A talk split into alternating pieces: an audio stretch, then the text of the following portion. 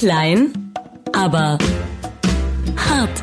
Und damit herzlich willkommen bei unserem Frühlingspodcast Klein aber hart mit unserem unvergleichlichen Michael Klein. Guten Tag, ja hallo und dem noch viel unvergleichlicheren André Hart. Ach, wie du das sagst. Und wir freuen uns ja auch, äh, den Hörer neben deiner Mama begrüßen zu dürfen. Äh, ich habe gelesen, Michael, in dieser Woche, wir, wir sind ja hier in einem kleinen äh, Wochenrückblick. Wir gucken, was so alles passiert ist. Und äh, zunächst, wie sagt man so schön, etwas in eigener Sache. Wir sind unter den 60 meist meistgehörten Podcasts in Deutschland. Das ist doch toll. Bei Tausenden, wahrscheinlich Zehntausenden, wahrscheinlich Hunderttausenden Podcasts, die zurzeit kursieren und produziert werden. Es werden ja sekündlich, mehr oder weniger, äh, werden es mehr sekündlicher. Und wir sind unter den 60 meistgehörten. Weißt du, woran das liegt, Micha? Nee, wahrscheinlich, weil ich, wir keine Virologen sind. Nee, weil wir so unfassbar witzig sind. Weil wir Ach, so unfassbare Witzbolde sind, ja, und immer schon mit so einem Kracher immer reinstarten, weißt du, weißt du, weißt du, weißt du, du, ich war, ich war unterwegs im Auto, weißt du, war, war unterwegs und war nicht angeschnallt, weißt du, winkt mich doch die Polizei raus aus, wisst ihr, wisst ihr, eine Polizistin und ich sage, na, was kostet der Spaß? Und sie, 40 Euro, da sage ich 40 Euro, das ist okay, Mädchen, dann steig ein, komm. Fips Ass. Das, meinst du, das, das macht es aus? Ja. Das, meinst du, sollte man heißt, mehr von diesen Dingern erzählen? Das, ja? Wir sollten mehr davon. Fips Asmussen. Nein, ich wollte nicht ich versäumen und deswegen ist mir das wichtig, gleich am Anfang zu sagen. Fips Asmussen ist in dieser Woche 82 Jahre alt geworden. 82 Jahre schon. Und das waren genau diese Altherrenwitze, die sich aber seit 82 Jahren halten und äh, ich glaube immer noch gut sind. Und äh, Leute, die unter den, unter den meistgehörten Podcasts äh, deutschlandweit rangieren, die dürfen das einfach nicht liegen lassen, sowas die müssen sich danach bücken. Wenn Fips Asmussen 82 wird, dann lassen wir das ja, nicht aus. Dann, dann nehmen wir den Das hat sich ja bewährt oder? anscheinend. Er hat ja. sein Publikum. Definitiv. Haben wir das im Podcast irgendwann, glaube ich, habe ich schon mal erzählt, dass es so eine ganz, ganz tolle Spiegel-Reportage gibt, wo sie ihn begleiten, wie er so äh, auf die Volksfeste geht, in die Säle hinein und dann so, so Witze macht wie, ah, gib mir mal deine Hand. Hm, so fühlt sich eine Hand von einem Arbeitslosen an, ganz lasch, ne? Und so. Und dann, äh, ah, tolle Zähne, gibt's die auch in weiß? So, und dann, dann äh, zeigen die, dann gibt's irgendwie so Schnitt und dann sagt diese Stimme von Spiegel TV, Spiegel TV hat Fips Asmussen auch schon 1986 einmal begleitet und äh, dann kommt, dann sieht man genau ihn da, weißt du, oder? 4 zu 3, ruckelige Bilder und er geht irgendwo auf den Jahrmarkt und sagt, ey, gib mir deine Hand. Ah, so schlaff bist du arbeitslos? Und dann die Zähne, hm, gibt's die auch in weiß? So, der macht seit seit 50 Jahren exakt die gleichen siehste, Witze. Siehste, siehste. Ja. Wir müssen aufpassen, dass wir uns nicht äh, auch ewig wiederholen hier in dem Podcast. Ich glaube, das habe ich das schon mal ist, erzählt. Ne? Ja. Das ist ja richtig ein Druck hier. Ich, ich weiß nicht, ob du es hier erzählt hast. Das ist ja richtig Druck hier jetzt jede Woche. Aber ich meine, wir stehen inzwischen, inzwischen kann man ja sagen, wir stehen unter Erfolgsdruck. das, das ist ein ganz neuer Druck. Den hatte ich im Leben noch nie vorher. Das sagen. Und ich darf auch äh, sagen, seit äh, dreieinhalb Minuten läuft der Podcast und wir haben noch nicht einmal Corona erwähnt. Müssen wir das heute Zeiten? eigentlich, habe ich gerade überlegt? Oder ist es so langsam die neue Normalität, dass man sich damit abgefunden hat und das Thema so langsam abebbt? Denkst du? Nee, weil meinst, jeden Abend sehe ich immer noch diese diese Zahlen in den, äh, hier ja. in den Nachrichten. Überall wird mir gesagt, laut in der Zählung der Johns Hopkins in der Universität. Und dann siehst du diese Zahl und kannst im Prinzip mit dieser Zahl überhaupt nichts anfangen. Die ist, die mhm. kannst du als Nicht-Experte überhaupt nicht zuordnen. Sie sagt ja. dir gar nichts, außer das, das wäre so, als würden die jeden Abend sagen, mhm. äh, heute ist der 82. Tag des Jahres.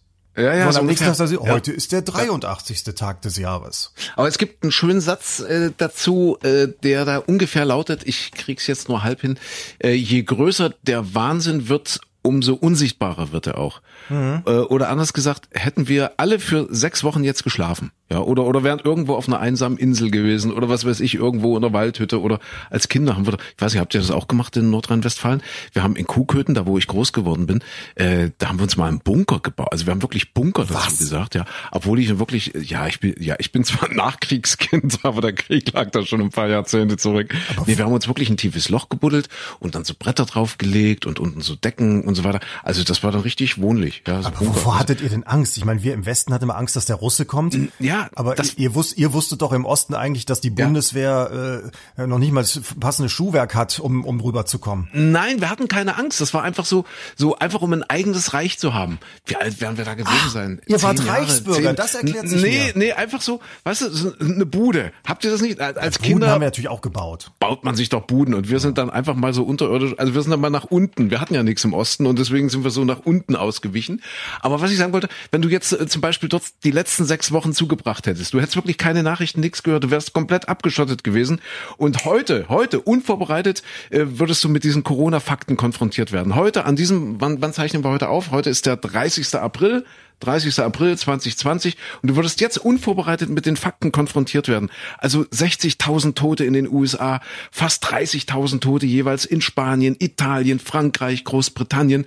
Du würdest doch denken, die, die Welt steht still. Du würdest doch denken, um, um Gottes Willen, wo sind wir jetzt in Deutschland bei 6.500 oder, oder so Opfer? Da würde man doch denken, oh, Hilfe, sofort wieder zurück in die Isolation und, und sofort alles anhalten und, und das darf, aber nee, wir gewöhnen uns mit jedem Tag mehr an diese Situation und deswegen ja auch äh, diese diese ganzen Rufe aus der Politik natürlich äh, über über die sozialen Netzwerke. Alle Leute sagen jetzt, oh, wir müssen lockern, wir müssen lockern, es muss endlich zurück zur Normalität.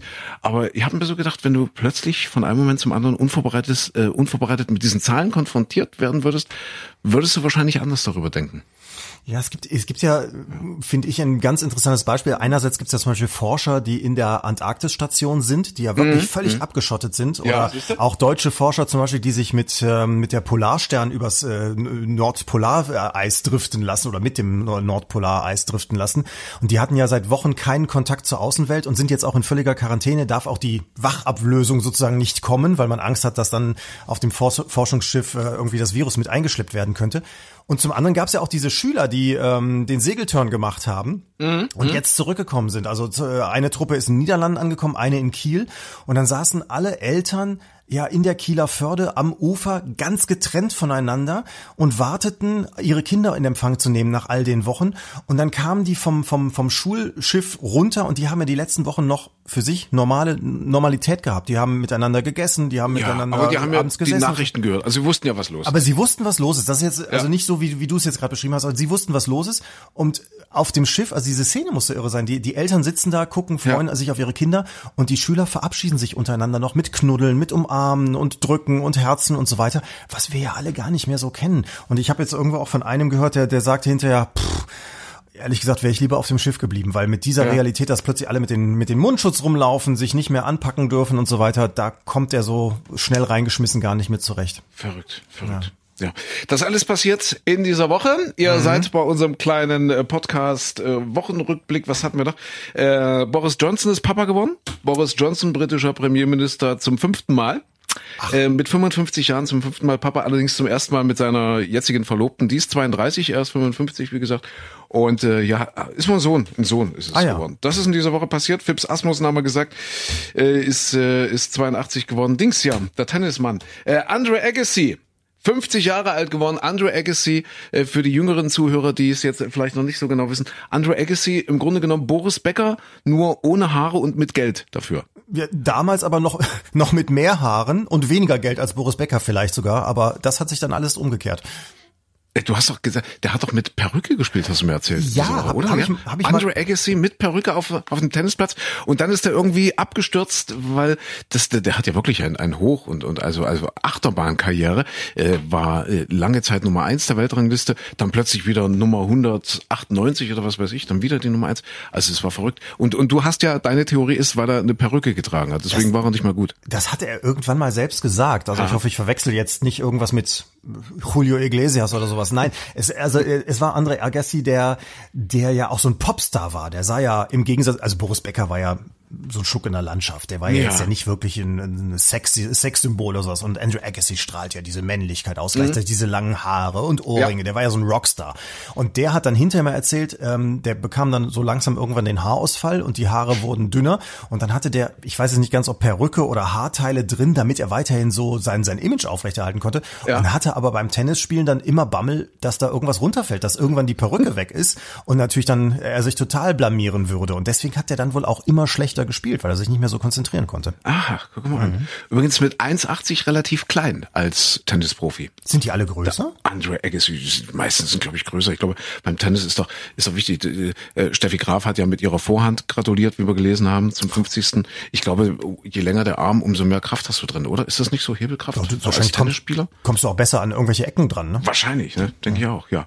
Andre Agassi, guck ja. an, 50 Jahre alt geworden in dieser Woche. Was haben wir noch in dieser Woche, Micha? Ja. The Masked Singer ging zu Ende. Was für Ding? The Masked Ah ja, das ist das ist jetzt so deine deine äh, Geschichte. Ich guck das dummerweise nicht. Das ist keine Arroganz oder Überheblichkeit, äh, aber es ist nicht mal so meine Zeit. Ich muss ja relativ früh raus. Wir machen ja nebenbei noch eine Morgensendung im Radio und äh, ja Mask Max, wie heißt das Ding? Masked, also, also maskiert, das was wir jetzt alle im Moment sind. Masked Singer. Das machen die ja schon länger sozusagen mit diesen riesigen ja. Kostümen und okay. äh, ich habe das auch ehrlich gesagt nicht so wirklich richtig verfolgt. Ich habe dann immer so mal hinterher geguckt, na, wer war denn was, wer hat denn was gemacht und das fand ich also damals es gibt es ist ja die zweite Staffel schon gewesen, beim ersten Mal schon wirklich erstaunlich, wer da so alles mitgemacht hat, weil die sind ja dann über Wochen hinweg sozusagen weggeschlossen, dürfen niemandem sagen, dass sie da mitmachen. Auch die die Stars untereinander wissen das nicht, wer da wer da mit dabei ist und äh, ist ja schon ein Riesenaufwand, vor allem normalerweise ja eben als große Fernsehshow mit Publikum, mit Riesenstimmung im Saal, was in diesen Zeiten natürlich auch alles anders war. Die mussten dann ja auch wegen Corona unterbrechen. Da hieß es zuerst, äh, zwei Mitarbeiter haben sich infiziert und jetzt müssen alle erstmal in Quarantäne. Und hinterher kam dann raus, einer der Stars, nämlich Gregor Meile selbst, hatte es und ähm, okay. äh, musste dann deshalb auch die ganze Show posieren lassen. Und wer, wer hat gewonnen jetzt? Also es hat gewonnen, da haben alle immer spekuliert, es ja. könnte Stefan Raab sein. Fauli das Faultier, es war dann hinterher Tom Beck, der Schauspieler, der bei Cobra wie heißt das, Alarm für Cobra 11 Aha, okay. jahrelang mitgespielt hat zum Beispiel. Der und sowieso der hat gesungen, viel der hat gesungen und, und gewonnen. Er oder? hat gesungen und gewonnen. Und Alles was klar. ich aber per Zufall gesehen hatte, da war ich live dabei. Ähm, also ich habe wirklich die letzten Minuten gesehen, bin deshalb spät ins Bett gekommen, weil du immer denkst, ja. komm, die letzten drei Minuten, die guckst du noch eben schnell, du willst es mitbekommen und dann zieht es ja doch noch mal eine Dreiviertelstunde. Aber was wirklich fand ich großartig war, das war dann vor vor ein oder zwei Wochen, äh, da wurde das Chamäleon enttarnt, mhm. das wie wild auf der Bühne rumhüpfte, wie äh, da wusstest du, das muss ein ganz junger Hüpfer sein, der da der da äh, alles gibt auf der Bühne. Stellt sich raus, es war Didi Hallervorden. Ei, guck an. Und wo alle auch wirklich sich verneigt haben, dass ja. äh, diese Größe des deutschen Showbusiness ist ja nicht nur ein, äh, ein alberner Mensch, ein lustiger Mensch, sondern auch äh, sehr erfolgreich in Berlin Theater, hat Kabarett gemacht, hat alle, also ist ja hat Wir verneigen uns und und der hat aber der hat nicht gewonnen, aber der hat mitgemacht. Der hat mitgemacht und, ja, okay. und dass der das also ich, dass der das in seinem Alter das antut, ist natürlich Toll. der Satz, der dann immer kommt, aber der wirklich eine Toll. Energie verströmt und einen Heidenspaß daran hatte und er hätte es ja ehrlich gesagt, er hätte es ja nicht nötig. Er hätte es nicht ah. nötig bei so einer in Anführungszeichen klamaukigen Fernsehshow mitzumachen, fand ich großartig. Das ich, muss ich sehr sagen, sehr bewundernswert.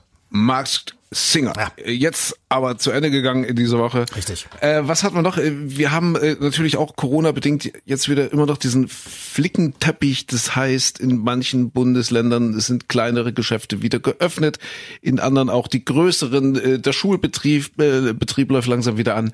Äh, Maskenpflicht, natürlich haben wir schon drüber gesprochen. Mhm. Äh, Flickenteppich. Wir, wir hatten das schöne Beispiel, äh, was gerade so ein bisschen die Runde gemacht hat in dieser Woche, ist der Golfverein Bremer Schweiz.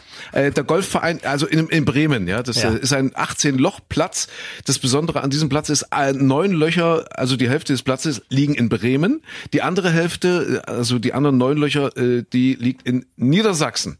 So, und in Bremen ist wohl Vereinssport im Freien wieder erlaubt, in Niedersachsen noch nicht. Das heißt, also, die spielen jetzt momentan ihren 18 Lochplatz auf neun Löchern und müssen immer ein Krisenmeeting einberufen, wenn jetzt tatsächlich mal ein, ein Ball aus Bremen in äh, die Hälfte von Niedersachsen fällt, ob man dann als Golfspieler dorthin gehen darf, um den Ball dann vom niedersächsischen Grün wieder aufs Bremer Grün zu schlagen. Weil in Niedersachsen, wie gesagt, ist es noch nicht erlaubt. Macht es dann auch Unterschiede, wenn der Ball auf Sand landet oder auf Gras, dass dann Niedersachsen entscheiden muss, ist es eine Geschichte der, der, der unteren äh, Aufsichtsbehörde für Tiefbau oder ist es dann Unfassbar. jetzt plötzlich das obere Unfassbar. Gewässeramt oder sonst was? Die haben wirklich erzählt, ich habe das Interview gehört, der hat wirklich erzählt, dass das Ordnungsamt da steht und, und guckt. Ich weiß nicht, ob die da so klassisch mit Fernrohren irgendwie im Busch liegen und gucken, na, wann kommt denn einer aus Bremen nach Niedersachsen? Also es ist unfassbar. Ein Golfplatz und äh, ja, die dürfen wirklich nur die Hälfte bespielen, weil die andere Hälfte in Niedersachsen liegt. Da geht's um Bundesländer. Ist ja nicht so, dass es die Grenze zwischen Deutschland und Frankreich wäre oder sowas. Das ist,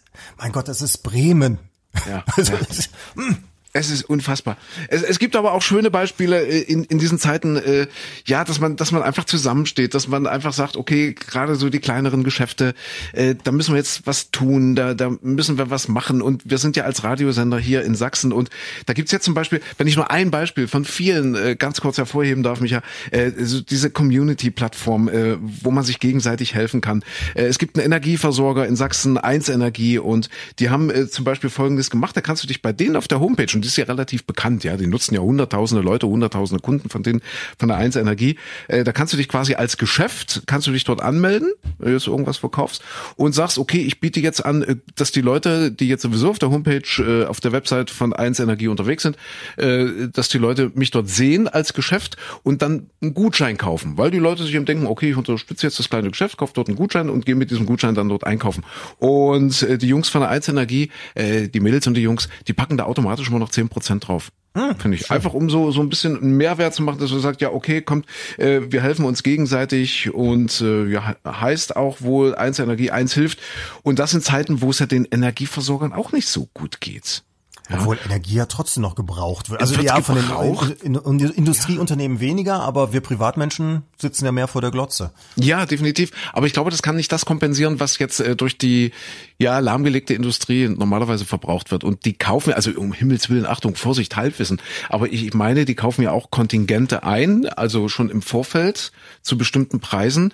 Und dann, ja, wenn die äh, Kontingente dann nicht weiter verkauft werden, also so als Energieversorger, dann, dann bleibst du drauf sitzen. Ja, und, und ich glaube, das ist, also ich glaube schon, dass da auch richtig Verluste auflaufen. Ja. Und dazu sagen, Mensch, wir machen trotzdem so eine Initiative und sagen, Mensch, eins Energie, eins hilft, einfach mal gucken. Also ne, nochmal, das, also diese, diese Idee finde ich so schön. Vielleicht hört das ja jetzt auch jemand bei deiner Mama irgendwo in NRW oder, oder wo auch immer, in, in Bremen, ja, beim Golfclub oder so, ja, dass man sagt, ja, wir haben eine Plattform, die als, als, als Website relativ bekannt ist und kommt, meldet euch an, als Geschäft, als, egal was, ob du jetzt ein Restaurant bist, äh, was, was nach außen, also was quasi Lieferdienst anbietet, ob du irgendein anderer Dienstleister bist oder ob du Klamotten verkaufst oder was auch immer. Ja, du registrierst dich dort auf dieser Seite und die äh, Leute, die dann auf dieser Seite unterwegs sind, die können dann bei dir Gutscheine kaufen und kriegen noch zehn Prozent vom Energieanbieter dazu, von der Einzelenergie. Ja, finde ich toll. Man muss, man muss auch in dieser Krise so insgesamt so ein bisschen äh, rücksichtsvoller werden, finde ich. Also wir, mhm. wir haben das jetzt diese, diese Woche auch ausprobiert und gesagt, okay, wir bestellen nicht mal die Pizza da, wo üblicherweise die Pizza herkommt oder so, sondern wir probieren mal was aus. Wir wollen jetzt mal die lokalen äh, Restaurants unterstützen, die so ganz nett sind. Da finde ich schon sehr, sehr schwer, überhaupt eins zu finden, das irgendwo auf der Internetseite stehen hat. Wir machen Lieferdienst, wir haben geschlossen, wir haben offen oder sonst was. Das ah. war bei de, also von, von fünf, sechs Restaurants, die ich so hier aus der Umgebung kenne, wo wo ich sage, auch, da würde ich gerne jetzt ein bisschen erstens was zu essen haben, zweitens die unterstützen, hatten vier null Informationen auf der Webseite drauf oder hatten äh, irgendwie überhaupt nichts aktualisiert mhm. seit Jahren. Da standen ganz normale Öffnungszeiten drauf.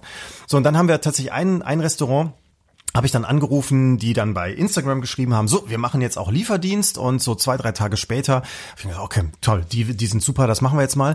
Hab dann angerufen, da sagt er dann, ah, wenn Sie können, schicken Sie lieber eine WhatsApp-Nachricht, ist für uns besser. Okay, ja. kein Problem, schicken Sie eine WhatsApp-Nachricht. Und als sie dann so eine halbe Stunde später immer noch nicht diese blauen Häkchen dahinter hatte, also sprich gelesen wurde, mhm. habe ich dann noch mal was hinterher geschickt. Äh, da war es dann so halb halb neun ungefähr und äh, nochmal hinterher und dann kam ja ist okay so anderthalb Stunden später äh, klingelt es dann an der Haustür. Also hat, ich habe dann zwischendurch nochmal angerufen, weil ich sagte, jetzt ist, Entschuldigung, aber ist wieder eine Stunde vergangen, ist denn alles in Ordnung? Kommt das noch? Ja, ja, Fahrer ist unterwegs. Und dann klingelt es an der Tür und dann, dann ein super netter junger Mann sagte dann, ja, tut mir leid, ich wollte vor zwei, vor vier Stunden selbst nur was zu essen abholen. Meine Frau wartet zu Hause mit den Kindern aufs Essen. Das ist ein Kumpel von mir, der macht den Lieferdienst jetzt seit ein paar Tagen zum ersten Mal und äh, sein Fahrer ist überlastet und so. Und ähm, ja, deswegen bin ich jetzt eingesprungen. Also mhm. die, die, die haben alle zu kämpfen. Wir waren nur zwei Stunden hungrig. Also insofern müssen wir alle in dieser Krise einfach mal sagen, komm Leute. Finde ich toll. Ne? Finde ich toll. Lass mal, lass mal ein bisschen äh, mal mal äh, nicht rummeckern, einfach mal Nein mal freuen, dass irgendwas funktioniert. Und lokal, auch wirklich lokal Unterstützung. Also nicht nur dem lokal, sondern ja. hier lokal bei uns vor der Haustür ein bisschen Unterstützung äh, leisten, weil die Wirtschaft wirklich im freien Fall. Das ist auch ein ein Fakt dieser Woche, die Zahlen, die krachen wirklich nach unten. Jetzt wird prognostiziert fast sieben Prozent Einbruch für 2020, was man natürlich endgültig überhaupt noch nicht sagen kann. Wirtschaft im freien Fall. Gewinner sind die großen, Amazon natürlich, net, also Amazon irre. Ja, schöne Grüße bei der Gelegenheit. Vielleicht hören uns ja auch irgendwelche Paketboten, irgendwelche Kurierfahrer gerade jetzt unterwegs bei den Auslieferungen, äh, die, die irre viel zu tun haben. Also das Online-Geschäft brummt ohne Ende. Netflix natürlich brummt. Tesla, das finde ich interessant. Tesla schreibt irre gute Zahlen. Ja. Elon Musk, hast du, hast du das übrigens äh, mitbekommen, Elon Musk? Was denn? Der, der hatte, der hat einen Wutanfall bekommen. Da gab es irgendeine eine Telco. Äh, da waren auch andere Größen, äh, äh, zum Beispiel Mark Zuckerberg und so weiter waren da, waren da beteiligt. Und der, der ist irgendwie wütend geworden über die Corona-Beschränkung und hat, hat dann irgendwie in diesem Wutanfall gesagt, Corona-Beschränkungen sind faschistisch. Ja, oh. man kann, ja, faschistisch hat er gesagt, man kann Leute, äh, die Angst haben oder krank sind, nicht zwingen rauszugehen, logisch nicht, aber den Leuten zu sagen, dass sie ihr Haus nicht verlassen dürfen, das, das ist nicht demokratisch, das ist faschistisch, hat er gesagt. Faschistisch. Elon Musk und äh, ja, hat sich damit, ja, glaube ich, in so in, in der Community sind ja viele Leute, die jetzt so Tesla sind ja viele jetzt äh, progressive Menschen, die sagen, na, ob er sich das gut überlegt hat. Dort. Äh, Mark Zuckerberg übrigens ist äh, wieder äh, der gegenteiligen Meinung. Der sagt, äh, dass er sich Sorgen macht darüber, dass die Lockerungen zu früh kommen. Das ist ja interessant, weil ja. Mark Zuckerberg hat mit Facebook ja auch zugelegt. Also mhm. Facebook hat enorme ja, Gewinnsteigerungen ja, jetzt auch wieder gehabt. Am Anfang war es wohl schwierig, weil die Werbung ja nicht so gut lief, aber immer mehr Menschen benutzen wieder Facebook. Mhm. Und das ist, Facebook finde ich jetzt auch, äh, vor ein paar Tagen fand ich es noch echt gut, dass auch so mhm. alte Freunde sah man wieder ein paar Sachen äh, von und so. Aber inzwischen macht es mir auch wieder Angst, weil ich lese jetzt auch das, was du jetzt eben meinst von, von, von, von Elon Musk, dass äh, die Theorie These, die ist auch bei einigen anderen so unterwegs, die, die sehr um ihre Grundrechte fürchten. Da muss man mhm. auch drüber diskutieren, aber da habe ich das Gefühl, die möchten sofort auf die Straße gehen und demonstrieren, ja. wo ich mir dann auch denke, mein Gott, aber ihr habt doch immer noch die Möglichkeit, euren ganzen Quatsch, eure blödsinnigen Ideen, die ihr habt, immer noch bei Facebook und Instagram zu posten. Mhm. Also ich meine, wann, wann waren die das letzte Mal bei einer Grundrechte-Demonstration auf der Straße? Plötzlich entdecken sie das alle für sich, dass da ihr, ihr Demonstrationsrecht eingeschränkt mhm. ist, anstatt das jetzt irgendwie abzuwägen gegen das Gesamtrisiko. Risiko, das wir alle haben. Aber gut, da hat jeder unterschiedliche Ansichten. Ne? Auch ein Thema äh, dieser Woche. Wir haben uns zu diesem Thema wirklich gezopft in der Sendung. Also der mhm. Michael, der Michael Klein und, und meine Wenigkeit, wir machen ja, also für alle neue Podcast-Hörer, ja, wir müssen ja jetzt, Mensch, wir, wir gehören ja jetzt, jetzt zu den Top-Podcasts, Michael, ja, wegen unserer Altherrenwitze. Deswegen müssen wir vielleicht auch die Neuhörer begrüßen und, und denen kurz erklären, wir machen gemeinsam eine Radiosendung, eine Morgensendung und äh, Michael Klein ist eigentlich unser Meteorologe dort und in dieser Woche haben wir uns mal an, an einem Punkt regelrecht gezopft und daraufhin haben wir unheimlich viele Hörerzuschriften äh, bekommen. Ach, also ernsthaft? Zuschrift hat man früher gesagt, also E-Mails, also ganz viele E-Mails. So. Äh, weil, weil ich hatte äh, die These vertreten, äh, was heißt die These? Nee, ich habe einfach äh, gesagt, die, die äh, Kommunikation der Bundesregierung zum Thema Corona ist einfach unterirdisch. Weil ja jetzt diese ganzen Diskussionen aufkommen, äh, mehr Lockerungen, jeder traut sich da aus der Deckung, egal ob aus, aus, den, aus den Lagern der Opposition, selbst aus den eigenen Reihen, ja, das so äh, Politiker sagen, ach, wir müssen schneller lockern und schneller öffnen. Und, und du hörst es ja gerade, was gesagt, bei Facebook, jeden Tag liest man da irgendwas und die Regierung will uns zugrunde richten und es ist eine furchtbare Politik, die die machen und unsere Enkelkinder werden noch mit dem Kopf schütteln, wie wir alle darauf reingefallen sind, jetzt diese Beschränkungen hinzunehmen in der Wirtschaft, im sozialen Umfeld. Und äh, daraufhin hatte ich äh, gesagt, dass ich eben die Kommunikation der Regierung so unterirdisch finde, weil man eben dann eigentlich als Regierung mal klipp und klar sagen müsste, wo wir eigentlich uns befinden, was eigentlich eigentlich gerade Fakt ist. Und der Fakt ist ja eben, also würde die Kanzlerin sich hinstellen und sagen, Leute, wenn ihr nicht aufpasst, dann haben wir zu Weihnachten 200.000 Tote in Deutschland und möglicherweise in einem Jahr eine Million Tote. Und wir äh, dürfen keine Ahnung, zu Weihnachten alle überhaupt nicht mehr das Haus verlassen, dann würde es wahrscheinlich das, das letzte Hörnchen auch noch verstehen, was hier gerade passiert und warum das gerade passiert. Und ich hatte immer so das Gefühl, dass sie so ein bisschen rumdrucksen mit irgendwelchen Reproduktionszahlen und ja und unter eins und 0,7 und dann doch wieder 1,1 und Robert Koch Institut und wie ist, wie funktioniert die Erhebung und so weiter und so fort. Und das erschließt sich dann eben vielen Leuten nicht mehr, dass das zur Folge hat, wie extrem eingeschränkt wir zurzeit alle sind. Ja, also sowohl im sozialen als auch im wirtschaftlichen Bereich. Und da hab, hätte ich mir zum Beispiel mehr Klarheit von der Regierung gewünscht, die dann wirklich ab und zu auch mal ganz emotional sagt, pass auf Leute, also wenn wir uns hier nicht an bestimmte Regeln halten, dann ist die Wahrscheinlichkeit immer noch riesig groß, dass wir hier Hunderttausende Tote auch in Deutschland haben dass jeder, äh, keine Ahnung, äh, im Familienkreis, im Bekanntenkreis dann definitiv jemanden haben wird, der an Corona gestorben ist. Und das ist, äh, glaube ich, den Leuten nicht bewusst. Oder im Umkehrschluss, wenn diese Gefahr nicht so groß ist, also wenn das doch alles äh, relativ überschaubar ist, dann machen ja diese ganzen Beschränkungen auch keinen Sinn. Und da wisst ihr noch, da haben wir uns dann total gestritten über dieses Thema. Ja, wir äh, haben uns, aber glaube ich, ja eigentlich. Ah, obwohl wir eigentlich übereinstimmen. Ja, wollte ich gerade sagen. Ja. Wir haben, glaube ich, aneinander vorbeigeredet, ja, beziehungsweise ja. du hattest unheimlich lange ausgeholt, so dass ich dann irgendwann irgendwann ansetzte und, und ja, aber nicht, nicht, nicht konkret auf dich eingegangen bin. Und das war das, wo wir uns dann sozusagen missverstanden haben, weil eigentlich äh, gebe ich dir recht, auf jeden Fall. Andererseits denke ich auch, ja, eigentlich sagen sie ja Leute, Mensch, passt auf, wir laufen eigentlich hier in Deutschland gerade relativ gut,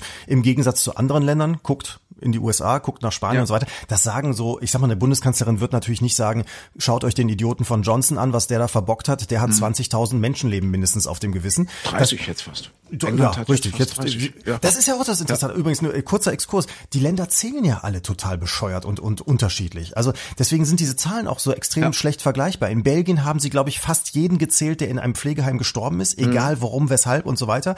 In Großbritannien haben sie die nicht gezählt, sondern nur die, die in den Krankenhäusern gestorben sind. Genau. Das haben sie jetzt heute, Stand 30. April oder beziehungsweise gestern, 29. geändert. Und mhm. deswegen schnellen die Zahlen plötzlich nach oben. Das ist halt alles sehr, sehr schwer vergleichbar. Aber ähm, deswegen, ich gebe dir ja völlig recht, dass, dass das also tatsächlich ähm, unsere Politiker da vielleicht etwas unemotional sind. Das kann man, mhm. glaube ich, auch Angela Merkel in ihren letzten Amtsjahren auch nicht mehr zutrauen, dass sie sich da komplett ändern würde. Was es auf der anderen Seite ja aber auch sehr besonnen macht. Würde die sich jetzt hinstellen und so emotional wie ein Donald Trump da irgendwelchen Schwachsinn erzählen oder auf den Tisch hauen, dann würden die vielleicht auch nicht diese Entscheidungen so rational treffen, wie sie es tun. Und ganz neutral betrachtet ist Deutschland damit ja bisher ganz gut durch diese mhm. Krise gekommen. Auf der anderen Seite, und jetzt, Entschuldigung, dass ich jetzt schon wieder hinten noch einen Schlenker dran mache, ich kann auch verstehen, dass viele Leute sagen, das kann doch nicht wahr sein, dass wir auf Basis dieser Zahlen, äh, dieser unsicheren Lage, äh, dann solche Entscheidungen treffen, wie alle Restaurants dicht zu machen oder ja. dass, dass man selbst, wenn man Künstler ist zum Beispiel, keine Aufträge mehr hat, dass man als, als Restaurantbetreiber gezwungen ist zuzumachen, dass es einem finanziell äh, wirklich das Wasser nicht nur bis zum Hals, sondern darüber steht und so weiter, dass dann man sich noch mehr fragt, als jemand, der schön sicher im Homeoffice sitzt und nebenbei mal die Katze streichelt, dass, äh, dass man dann sich noch mehr fragt, sag mal, treffen wir diese Entscheidung, trifft die Bundesregierung die Entscheidung wirklich rational oder ist es einfach eine Panik vor einer so irgendeiner ja. Form hm, genau, von Grippe? Genau. Das kann ich wirklich verstehen. Ja, und, und das, das meine ich ja mit, ja. mit Kommunikation, dass man da vielleicht mal ein bisschen klarer werden müsste, wenn dem so ist, wenn es dafür tatsächlich äh, belegbare, naja, hohe Wahrscheinlichkeiten gibt, sagen wir mal so, dann meines Erachtens müsste dann eben jemand aus der Regierung auch mal, auch mal sagen, Leute, mit Verlaub, aber äh, wir lassen uns jetzt nicht vor, vor, vor euch hertreiben, auch nicht vor irgendwelchen Oppositionspolitikern hertreiben der Fakt oder die hohe Wahrscheinlichkeit ist immer noch die, dass es hier, dass die Kacke richtig am Dampfen ist und dass es hier auch in Deutschland im Worst Case mehrere hunderttausend Tode, äh, Todesopfer, Tote geben kann aufgrund des Coronavirus. Und äh, jetzt sind wir gleich schon wieder bei der nächsten Rubrik, nämlich schöner durch die Krise zu Hause äh, mit mit unseren Streaming und und äh, Buchtipps, die wir ja auch gerne in diesem Podcast unterbringen. Äh, da haben wir uns überlegt, weil wir gerade eben äh, ja schon gesagt haben, Netflix verdient sich gerade dumm und dusselig, Amazon verdient sich sich dumm und dusselig. Also dort bitte nix streamen, die sind reich genug im Moment. äh, geht einfach mal dorthin äh, zu den äh, Möglichkeiten, die ohnehin schon bezahlt sind von euch, nämlich zum Beispiel durch die GEZ-Gebühr abgedeckt. Geht mal auf die ARD-Mediathek, dort gibt's immer noch die Getriebenen. Über, über die Getriebenen haben wir hier im Podcast noch gar nicht gesprochen. Das heißt, um äh, für alle, die es noch nicht wissen, um es kurz zusammenzufassen, es geht im Grunde genommen in anderthalb Stunden in, in, in Spielfilmformat, aber auch mit durchaus dokumentarischen Elementen um das Jahr 2015, um die Flüchtlings Flüchtlingskrise, um den Zeitpunkt, um den Sommer 2015, äh, wo dann zum Beispiel der berühmte Satz gefallen ist von Angela Merkel, wir schaffen das. Also ja, wo die Flüchtlinge dann äh, kamen aus äh, Italien beziehungsweise dann aus Ungarn nach äh, über Österreich nach Deutschland. Und äh, ja, da, auch da sehe ich in, in diesem in, in diesem Film, wenn das wirklich so sich so oder ähnlich abgespielt hat, wie, wie das da dargestellt wird und vieles äh, ähm, ähm, tatsächlich bezieht sich ja auf Fakten, wenn sich das wirklich so abgespielt hat, auch da wieder so so ein ein extremes Kommunikationsdefizit. Da gibt's nämlich eine tolle Szene, da halten die an der Autobahn an, weil die Kanzlerin dringend telefonieren muss und hat irgendwie eine Telefonschalte mit mit mit äh, anderen Ministerpräsidenten und will vorher mit Horst Seehofer noch mal alleine sprechen. Horst Seehofer damals 2015 meines Erachtens noch bayerischer Ministerpräsident. Mhm, ja, richtig. richtig.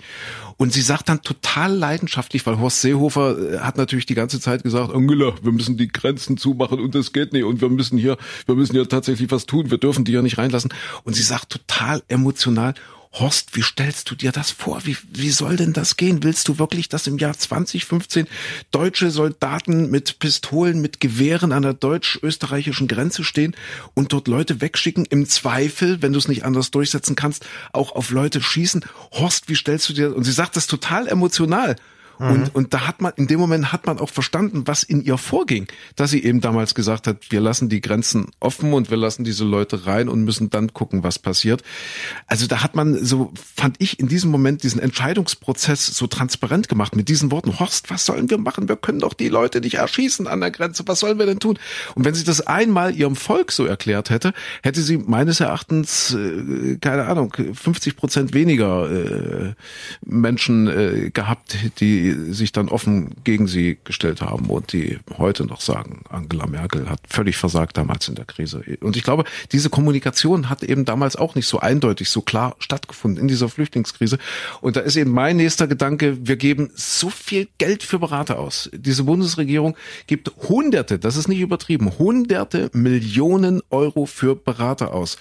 Äh, äh, Ursula von der Leyen, als sie noch Verteidigungsministerin war, hat fast schon in krimineller Absicht, der man ihr unterstellt, vorstellen kann, äh, Handydaten löschen lassen und selber gelöscht, um, um dass sie keiner mehr dran kriegt in, in dieser Berateraffäre um das Bundesverteidigungsministerium. Also äh, Scheuer, ähnliche Geschichten mit dieser Maut. Also es werden wirklich hunderte Millionen für Berater ausgegeben. Warum haben die so schlechte oder wahrscheinlich so, wie sie sich verhalten, gar keine Kommunikationsberater, die ihnen solche Sachen einfach mal vorhalten und sagen, ihr müsst ja einfach besser kommunizieren. Das ist so mein, meine Frage oder meine Kritik an die Bundesregierung. Ja, ich bin jetzt äh, kein, keiner, der sagt, alles Mist, alles doof, alles, aber dass die da so, so schwachbrüstig agieren, das verstehe ich nicht.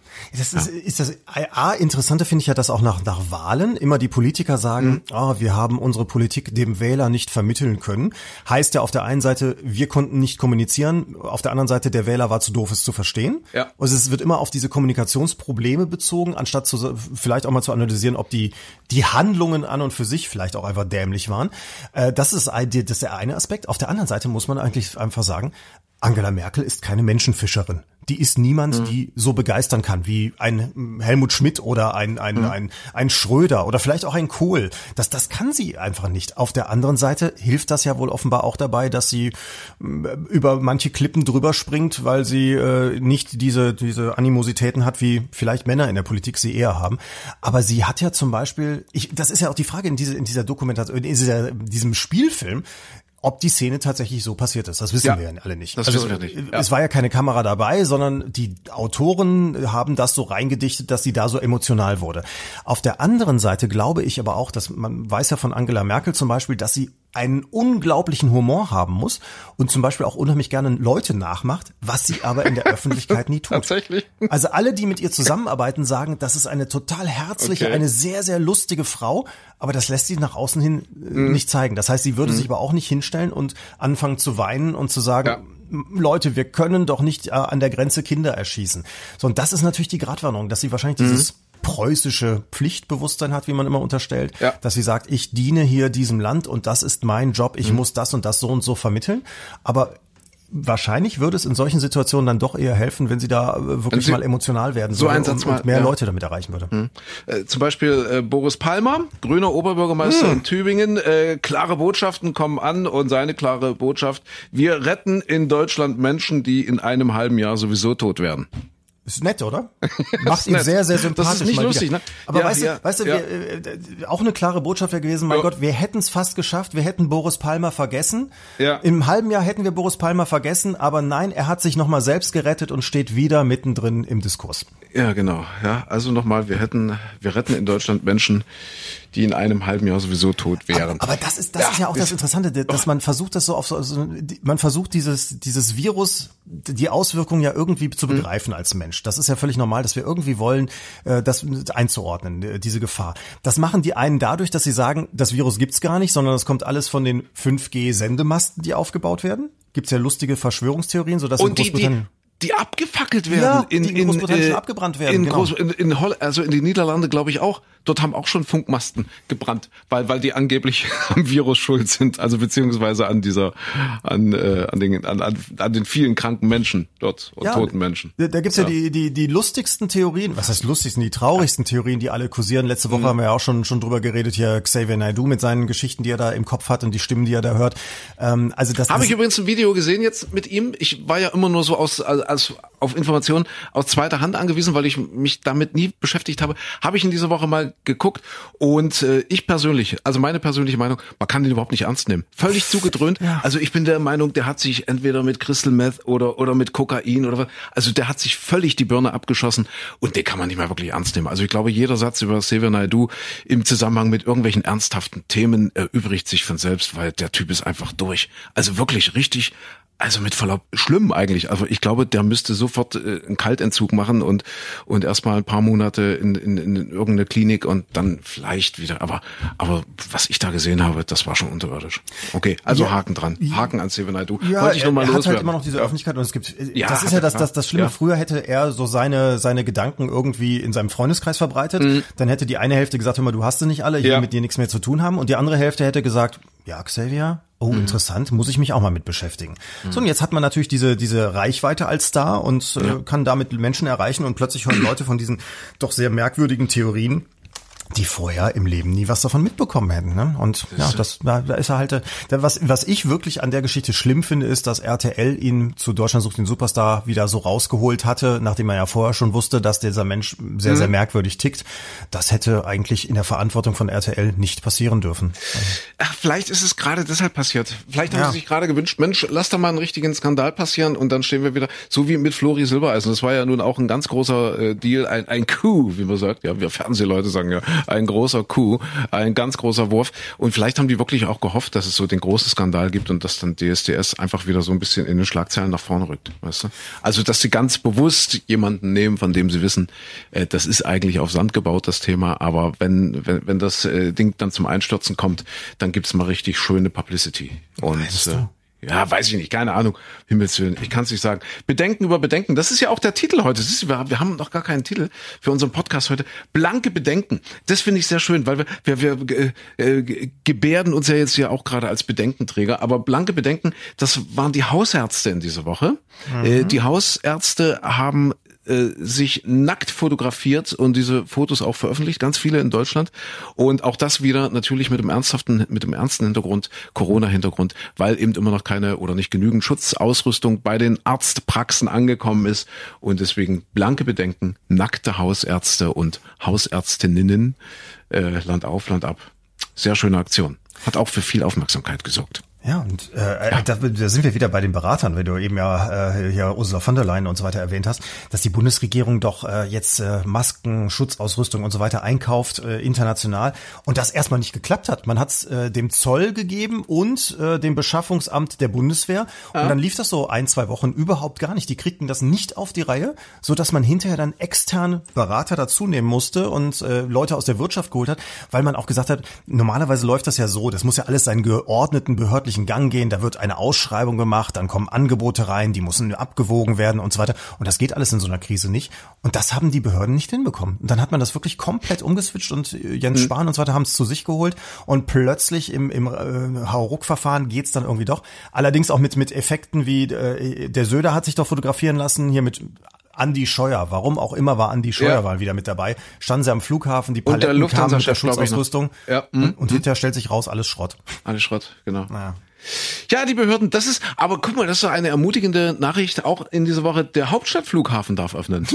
Ja. Er, äh, hat jetzt offiziell die äh, Genehmigung, also vor ein paar Wochen ist ja der TÜV schon äh, derjenige gewesen, der gesagt hat, okay, wir winken durch, das ist jetzt alles in Ordnung. Und jetzt hat wohl auch der Landkreis dort, weiß nicht, frag mich nicht, Brand, Dame, Brandenburg, Dame, keine Ahnung, wie die heißen. Also die haben wohl jetzt offiziell auch das Go gegeben. Das heißt, der Hauptstadtflughafen darf öffnen. Es wird wohl Oktober, auch wenn äh, bis dahin vielleicht immer noch nichts fliegen darf. Wie lange hat das jetzt gebraucht? Ich glaube, vor acht Jahren wollten die schon eröffnen. Ich glaube, 2012 wäre das erste Eröffnungsdatum, der erste Eröffnungstermin gewesen. Moment, man stand drei sein? Wochen vor der Eröffnung. Du musst, das muss man so, ja auf Die haben da, bis drei Wochen vorher haben die immer noch verkauft. So, dann und dann ist unser Eröffnungstermin. So, Jetzt kommen Sie bitte alle zur Feier. Ach du Scheiße. Und dann haben die jetzt noch mal acht Jahre gebraucht, um das nachzubessern. Mhm, ja, Wahnsinn. Das ist, ist großartig. Also wenn man sich das großartig. überlegt. Und jetzt, also ich meine, das ist ja, das sind auch so diese Momente dieser Krise, wo man ja eigentlich dann ja äh, sich äh, klammheimlich in die Armbeuge lachen muss, ja. weil, weil dann kommt tatsächlich diese Eröffnung zu einer Zeit, wo die gesamte Branche am Boden liegt und kaputt ist. Und dann heißt es so, aber jetzt wären wir bereit.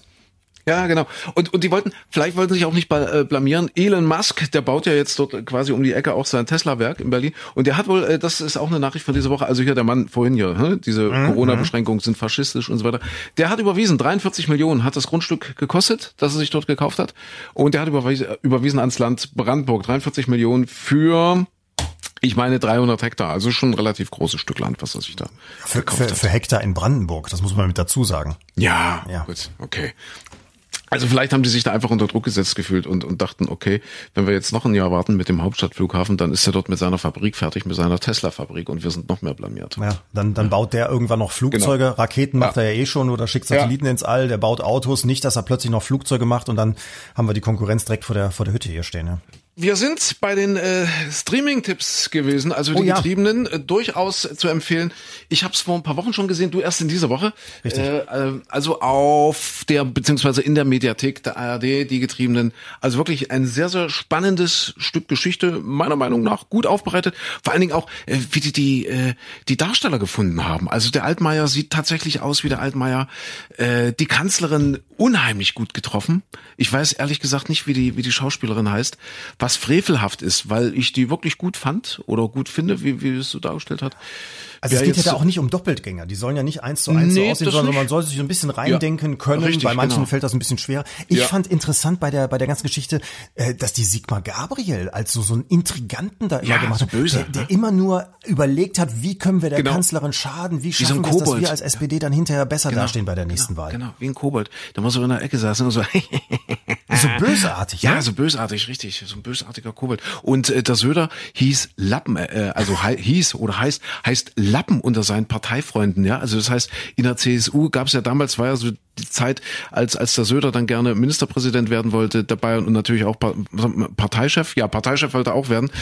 Und äh, äh, hat das Ganze natürlich dann auch hintertrieben und, und, und war so intrigant und so schmierig und so ein falscher 50er und, und äh, er hieß unter Parteikollegen, sicherlich jetzt nicht unter den Parteifreunden von ihm, sondern unter den Parteikollegen, der Dobrin zum Beispiel, der hat ihn Lappen genannt, der Seehofer auch, der Lappen, was gibt's Neues vom Lappen?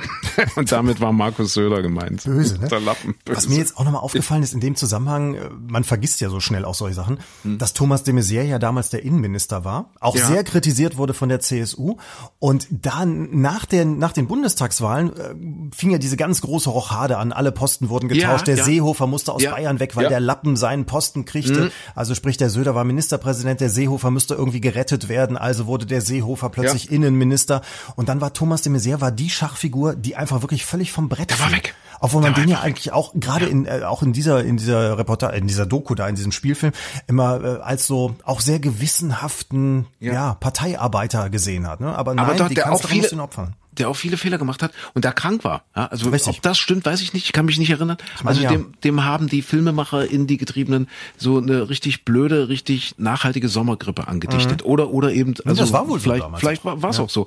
Ja, und du hast recht. Ich ich habe nämlich dann auch noch gedacht, äh, Thomas de Maizière äh, hat ja ist ja steht ja mit einem Bein in Sachsen, hat seinen Wahlkreis auch in Sachsen in Meißen und äh, ich hätte gedacht, äh, nach dem äh, Rückzug von Tillich, dass er Ministerpräsident wird. Aber nicht mal das. Also, ja, dann kam ja der relativ junge und unerfahrene Michael Kretschmer. Und ich hätte damals gedacht, äh, ja, der Messier wird's. Aber wie du sagst, völlig geopfert, wer weiß, was da lief, völlig in der Versenkung verschwunden. Aber de Maizière ist, glaube ich, auch so, das ist auch so ähnlich wie Merkel. Das ist auch, ja. auch kein Menschenfischer. Das ist auch niemand, den ja, du auf den Marktplatz stellen kannst und, und plötzlich kommen begeistert hunderttausend von Menschen und schreien, oh, den wollen wir als Kanzler haben. Sondern der ist, der, dem würde ich, also dem würde ich auch Haus und Hof anvertrauen, ehrlich gesagt. Und mhm. äh, das genauso wie bei der Merkel hätte ich nicht das Problem, der meine, meine Bankpin zum Beispiel mhm. zu geben. Mhm. Aber, äh, aber du willst, glaube ich, nicht unbedingt äh, sie als beste Freunde haben und abends ein Bier mit denen trinken gehen.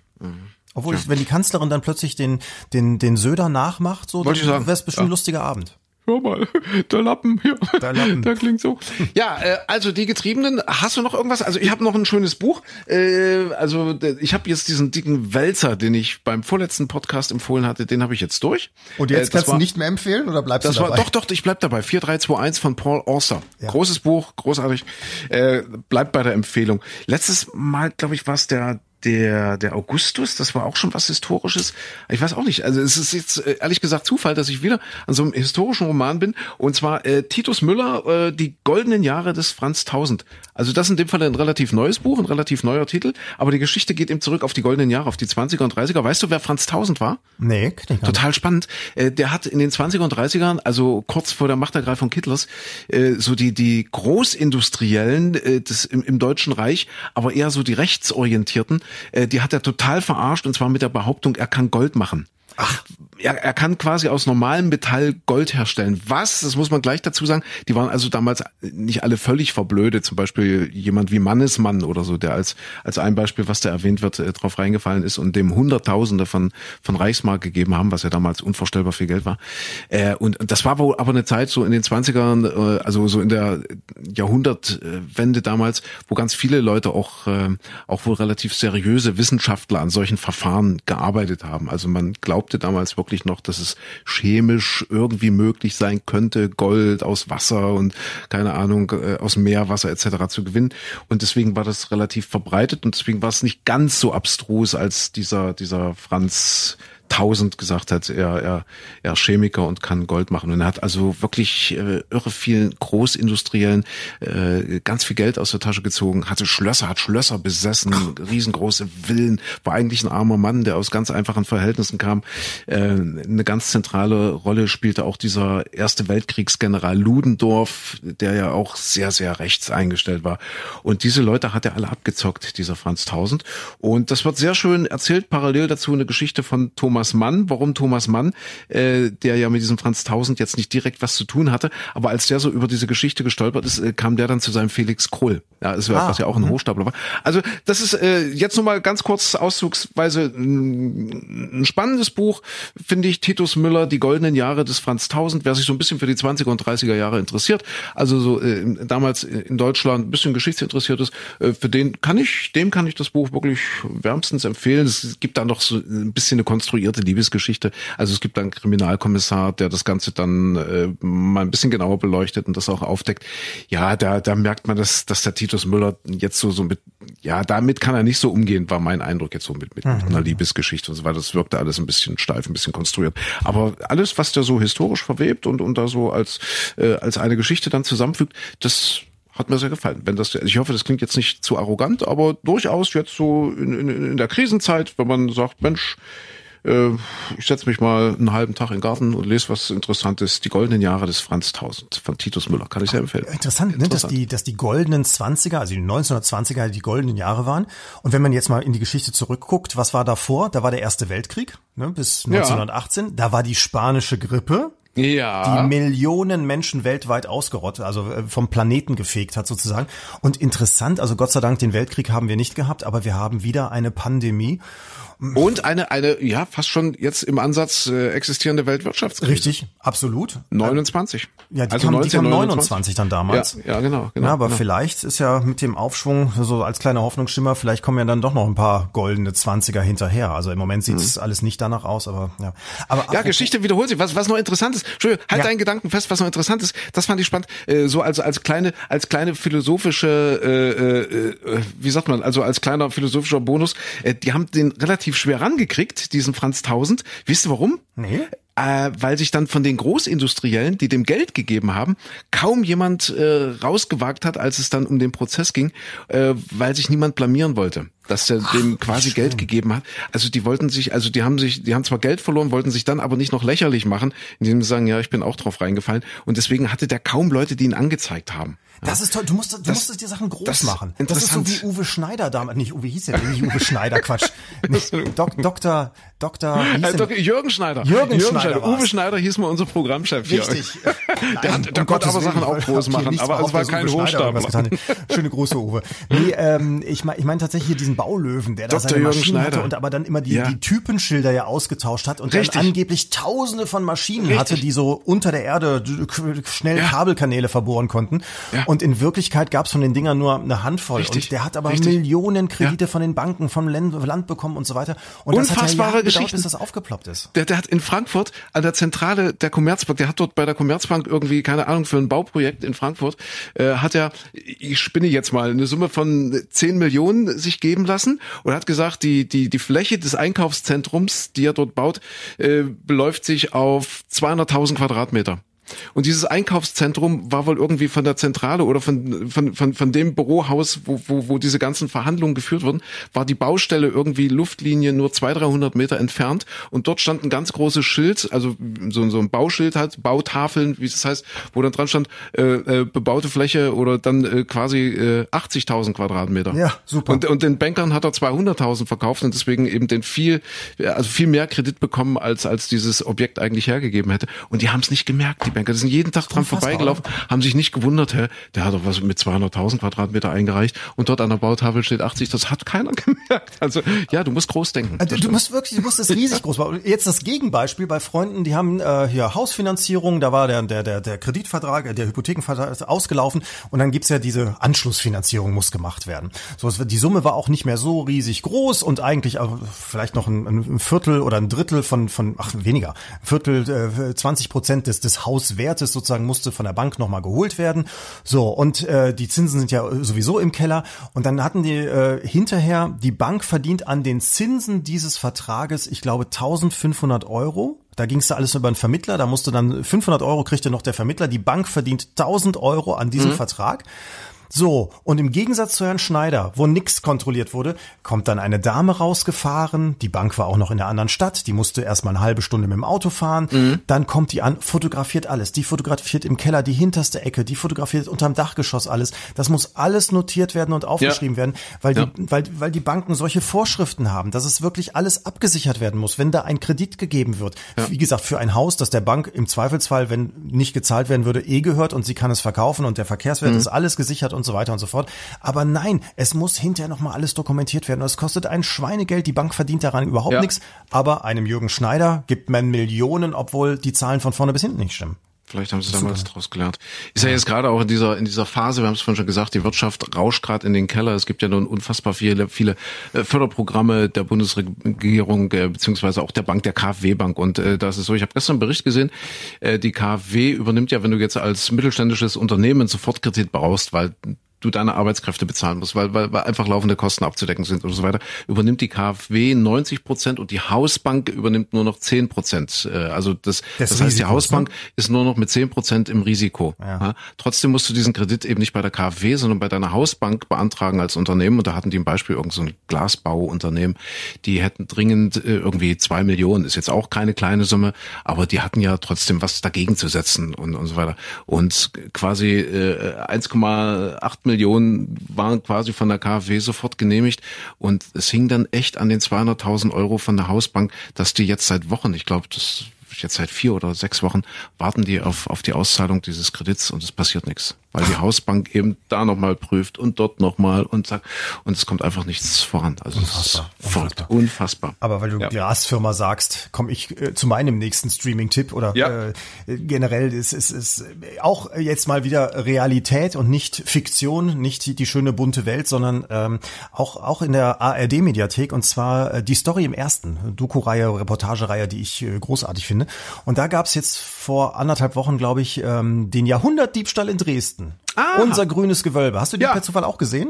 Habe ich leider nicht gesehen. Ich habe nur gelesen, dass die jetzt überlegen, auch wieder aufmachen zu dürfen, demnächst. Ja. Grünes Gewölbe, wo ich mir dann gedacht habe, Mensch, ihr habt doch immer offen. Ja, ist doch gut durchlüftet, kann doch nichts passieren. Eben, nee, eben. aber tatsächlich äh, ist eher interessant, noch mal so ein bisschen später da noch mal drauf zu gucken, weil wir haben doch damals auch, wir haben doch rumgelästert, wie kann Ja. es sein, dass man da den Stahl eben aufsägt, die, die, die Stahlgitter und äh, wie kann es sein, dass man eine Scheibe einschlägt und drin ist und warum haben wir nur diese wackeligen Kamerabilder, da ist jede Tankstelle, jeder Kiosk an der der Ecke ist besser, besser gesichert ja. und hat bessere Fahndungsfotos hinterher als das grüne Gewölbe, der Staatsschatz von, von Sachsen. Und das war jetzt ganz interessant. Also da sind so ein paar Sachen, wo man dahinter natürlich sagen muss, ja, okay, die haben tatsächlich ja Stahlgitter vor den Fenstern gehabt. Das waren allerdings die alten historischen. Also heutzutage hätte man einen ganz anderen Stahl, der wäre nicht ja. so einfach schnell durchzuknipsen gewesen. Und äh, da hat man sich damals natürlich entschieden, will man ein Gebäude haben, das da mitten in der Stadt steht, das ja sehr repräsentativ ist, direkt gegenüber der Semperoper und dem Zwinger, das diese wunderschönen schmiedeeisernen Gitter vor dem Fenster hat, die historischen, oder will man die rausreißen und da hässliche neue Gitter draufsetzen? Das sind ja, das sind ja wirklich Entscheidungen, wo auch wir vielleicht gesagt hätten, auch bitte, ja. lass doch mal die schönen Gitter da dran. Aber die haben zum Beispiel, und deswegen komme ich jetzt gerade drauf, weil du mit Glasfirma erwähntest, die hatten Glasscheiben auch in den Vitrinen, die waren, wie hieß das so schön, das Wort, die sind äh, durchwurfsicher. Das heißt, du kannst nicht einfach einen Stein reinwerfen, dann ist das Ding offen, aber du kannst mit der Axt drauf reinhämmern und zack, nach kürzester Zeit bist du drin und kannst reingrapschen und die, ah. die Juwelen rausnehmen. Da sind eben auch Glasfirmen-Experten, äh, die, die sagen, ja, mit unserer Glasscheibe hätten die eine halbe Stunde mit der Axt drauf reingehämmert und da wäre nichts passiert. Und dann war so schön, was ich, was ich großartig fand, äh, großartig fand, dieser Vergleich. In Trier zum Beispiel wurde äh, im Oktober letzten Jahres haben Menschen versucht, den Goldschatz, den historischen Goldschatz in Trier zu klauen, haben auf die Glasscheiben einge eingehämmert und die zersplitterten zwar, gingen aber nicht kaputt. Die haben es nicht geschafft und sind dann schließlich unverrichteter Dinge äh, geflüchtet, also konnten nichts mitnehmen. Und da gab's super Kamerabilder mit Infrarot mhm. und allem. Du konntest genau sehen, welche Kleidung sie hatten. Sie hatten hinterher Fahndungsaufrufe. Ich weiß nicht, ob sie die im Endeffekt geschnappt haben, aber du siehst auf den Kameras ganz exakt, wer das war. Und da, da war so super schön, äh, deswegen, ich habe es mir extra rausgezogen, das, das hat so einen Unterhaltungswert. Die sächsische Kulturministerin Barbara Klepsch, die sagte dann hinterher im Januar irgendwann, ja, es ist richtig, also es wird so eine Sicherheitskonzeption wird ständig überprüft und es war so, dass die in, äh, im, im grünen Gewölbe tatsächlich festgestellt haben äh, im Laufe des Jahres, die Kameras, die wir da haben, die sind nicht mehr so ganz so modern. Die müssen ausgetauscht werden. Und das war tatsächlich jetzt für 2020 geplant. Mhm. Ähm, äh, das hat man dann vorgezogen nach dem, nach dem Diebstahl im grünen Gewölbe. Und äh, sie, also sie sagte, Zitat jetzt, es ist richtig, dass man eine Sicherheitskonzeption ständig überprüft. Und genau das haben die Kunstsammlungen gemacht, sind zu dem Ergebnis gekommen, dass die Kameratechnik erneuert werden muss. Auftrag ausgelöst, Auftrag umgesetzt und damit aus meiner Sicht dort auch ein Haken dran. Hm. Ist, ist super, ne? Wenn, wenn man so im Nachhinein, also ja. das hat die, das hat die jetzt, nachdem das Ding ausgeraubt mhm. wurde, sagt die, Haken dran, haben wir doch gemacht, die Kameras sind jetzt neu, ist doch gut. Unfassbar, Unfassbar oder? Unfassbar. Und das hat ja wohl, äh, wird das immer noch äh, so sein, wird es immer noch so sein, so wird es immer noch sein, sorry. Das hat ja wohl im Monat irgendwie zwei bis 300.000 Euro im Monat, das Sicherheitskonzept, die Umsetzung damals, dieses äh, alte, um, also dieses alte Sicherheitskonzept, äh, 200 bis 300.000 Euro pro Monat wurden ausgegeben für die Sicherheit des grünen Gewölbes. Ja, dafür, dass es einen Sicherheitsdienst gibt, der im Zweifelsfall auch nichts Resultat, machen kann. Das wir darf. Ne? Ja. Verrückt, gut. Also, also interessant jetzt nochmal so ein bisschen Streaming im zu gucken. Wie gesagt, die, die Geschichte der Fahndung läuft ja noch. Also ja. Jahrhundertdiebstahl in Dresden ist in der Mediathek drin. Sehr schön. Dann die Getriebenen auch in der Mediathek. Dann haben wir noch den Franz Tausend von Titus Müller. Äh, gibt's im Buchhandel oder Und? ich weiß gar nicht, ob es schon als äh, als, wie heißt das, Elektro als elektronisches, als E-Book gibt. So, das weiß ich E-Book war das Wort, das du suchtest. E-Book ja. war das Wort. Das ist, Micha, es wird Zeit, äh, es wird Zeit, dass wir zum Ende kommen. Wir sind nämlich schon wieder bei fast einer Stunde. Und fast eine Stunde heißt, äh, ich muss, ach so, das sollten wir ja nicht mehr sagen. Nee, nee, sag ja. nicht, dass du jetzt Das war so, gerade ganz am Anfang habe ich gesagt, dass ich immer, immer nur eine Stunde aushalte, weil ich dann mal pullern muss, weil ich so viel trinke hier im Sender. Äh, aber äh, vielleicht noch ein, zwei Tipps. Wichtig, äh, besorgt euch einen Friseurtermin. Es geht wieder los mit Friseuren und äh, die dürfen aufmachen. Und wer jetzt kommt, kriegt vielleicht im Juni, Juli einen Termin. Das ist wichtig. Und genießt unbedingt den Frühling noch ein bisschen. Ich habe heute von, von dir, Micha, von, von unserem Wetterexperten einen wunderschönen Begriff gelernt, nämlich Petrichor. Mhm. Ja, wer das noch nicht, äh, oder, oder auch, man kann es erweitern, der, der, der Petrichor Flavor. Das ist so der Frühlingsduft nach einem Frühlingsregen, ja? Ja, ja, richtig, genau. Das ja. ist, wenn es tagelang so richtig trocken war und äh, das passiert dann zum Beispiel jetzt im Frühling, das passiert auch im Hochsommer und dann so der erste Regen reinkommt, ähm, teilweise sogar bevor dem Regen kann man das riechen, wo manche Leute dann ja sagen, oh, ich, ich merke, ich rieche, dass Regen kommt. Das ist keine Einbildung, sondern äh, oftmals wird durch zum Beispiel starke Schauer und Gewitter schon Luft davor weggetrieben Und dann wirbelt die vom Erdboden alles auf und man riecht dann schon in der Luft die Änderung, bevor der Regen selbst kommt. Und man weiß es nicht so hundertprozentig genau. Man hat versucht, das zu untersuchen. Es kommt wahrscheinlich daher, dass die Regentropfen auf den Boden prallen und dann äh, in der Luft äh, einiges aufgewirbelt wird, auch kleine Luftblasen zerplatzen, die dann eben zum Beispiel die ätherischen Öle aus den Pflanzen, die auf dem Boden sich abgelagert haben, in, in die Atmosphäre, in die Luft wieder hereinwirbeln und dann zu uns in die Nasen. Spannend. Mhm. Petrichor. Petrichor Flavor. Vielleicht spüren Sie den auch in der Bremer Schweiz beim Golfverein auf ihrem neuen Lochplatz. Aber ja. nur den Bremer, nicht den Niedersächsischen. Nicht das den Niedersächsischen. verboten. Ja, blanke Bedenken. Bleibt wachsam. Ja. Passt auf euch auf, äh, bleibt gesund, vor allen Dingen nochmal unterstützt die lokale Wirtschaft. Ja, wir hatten ja über diese Plattform gesprochen, zum Beispiel von der 1 Energie. Das ist immer ein toller Ansatz.